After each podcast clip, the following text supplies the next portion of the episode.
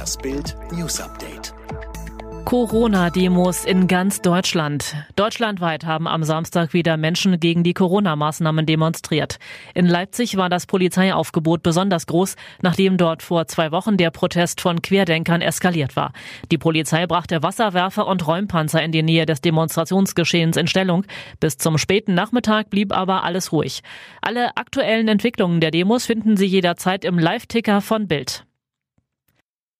Rund 295.500 aktive Corona-Fälle in Deutschland.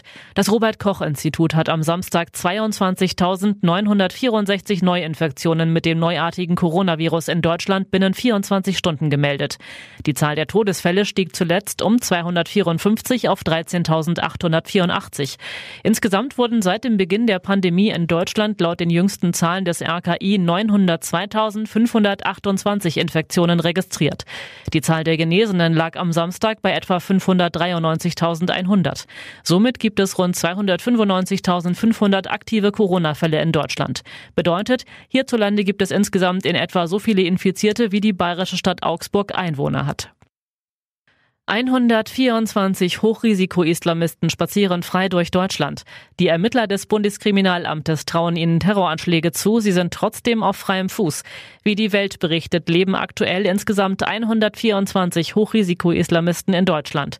Grundlage für eine Einstufung als Hochrisiko-Islamist ist demnach das Instrument Radar ITE. ITE steht für islamistischer Terrorismus. Auf der Liste des BKA stehen zudem 151 Islamisten, bei denen ein moderat moderates Risiko besteht. Die Grünen-Fraktion hatte die Daten bei der Bundesregierung abgefragt. Die Bundesregierung hat aber keine Ahnung, wie viele der potenziellen Terroristen einen Waffenschein besitzen. Donald Trump Jr. hat Covid-19. Sein Vater hat die Erkrankung bereits überstanden und jetzt hat sich auch der älteste Sohn von US-Präsident Donald Trump mit dem Coronavirus infiziert. Er sei Anfang der Woche positiv auf den Erreger getestet worden. Nach dem Testergebnis habe Trump Jr. sich in Quarantäne begeben. 50 Privathandys von Polizisten beschlagnahmt. Die Staatsanwaltschaft hat die privaten Handys von Polizeiführern in Magdeburg beschlagnahmt. Betroffen sind nach Bildinformationen fast 50 Beamte der ersten Hundertschaft der Bereitschaftspolizei. Eingezogen wurden per richterlichem Beschluss die Privathandys aller Führungskräfte, unter anderem auch der Gruppen- und Halbgruppenführer.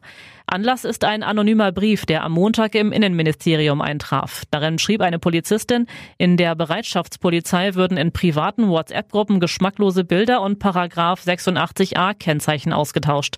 Unter Paragraph 86a fallen rechtsextreme, volksverhetzende und gewaltverherrlichende Inhalte.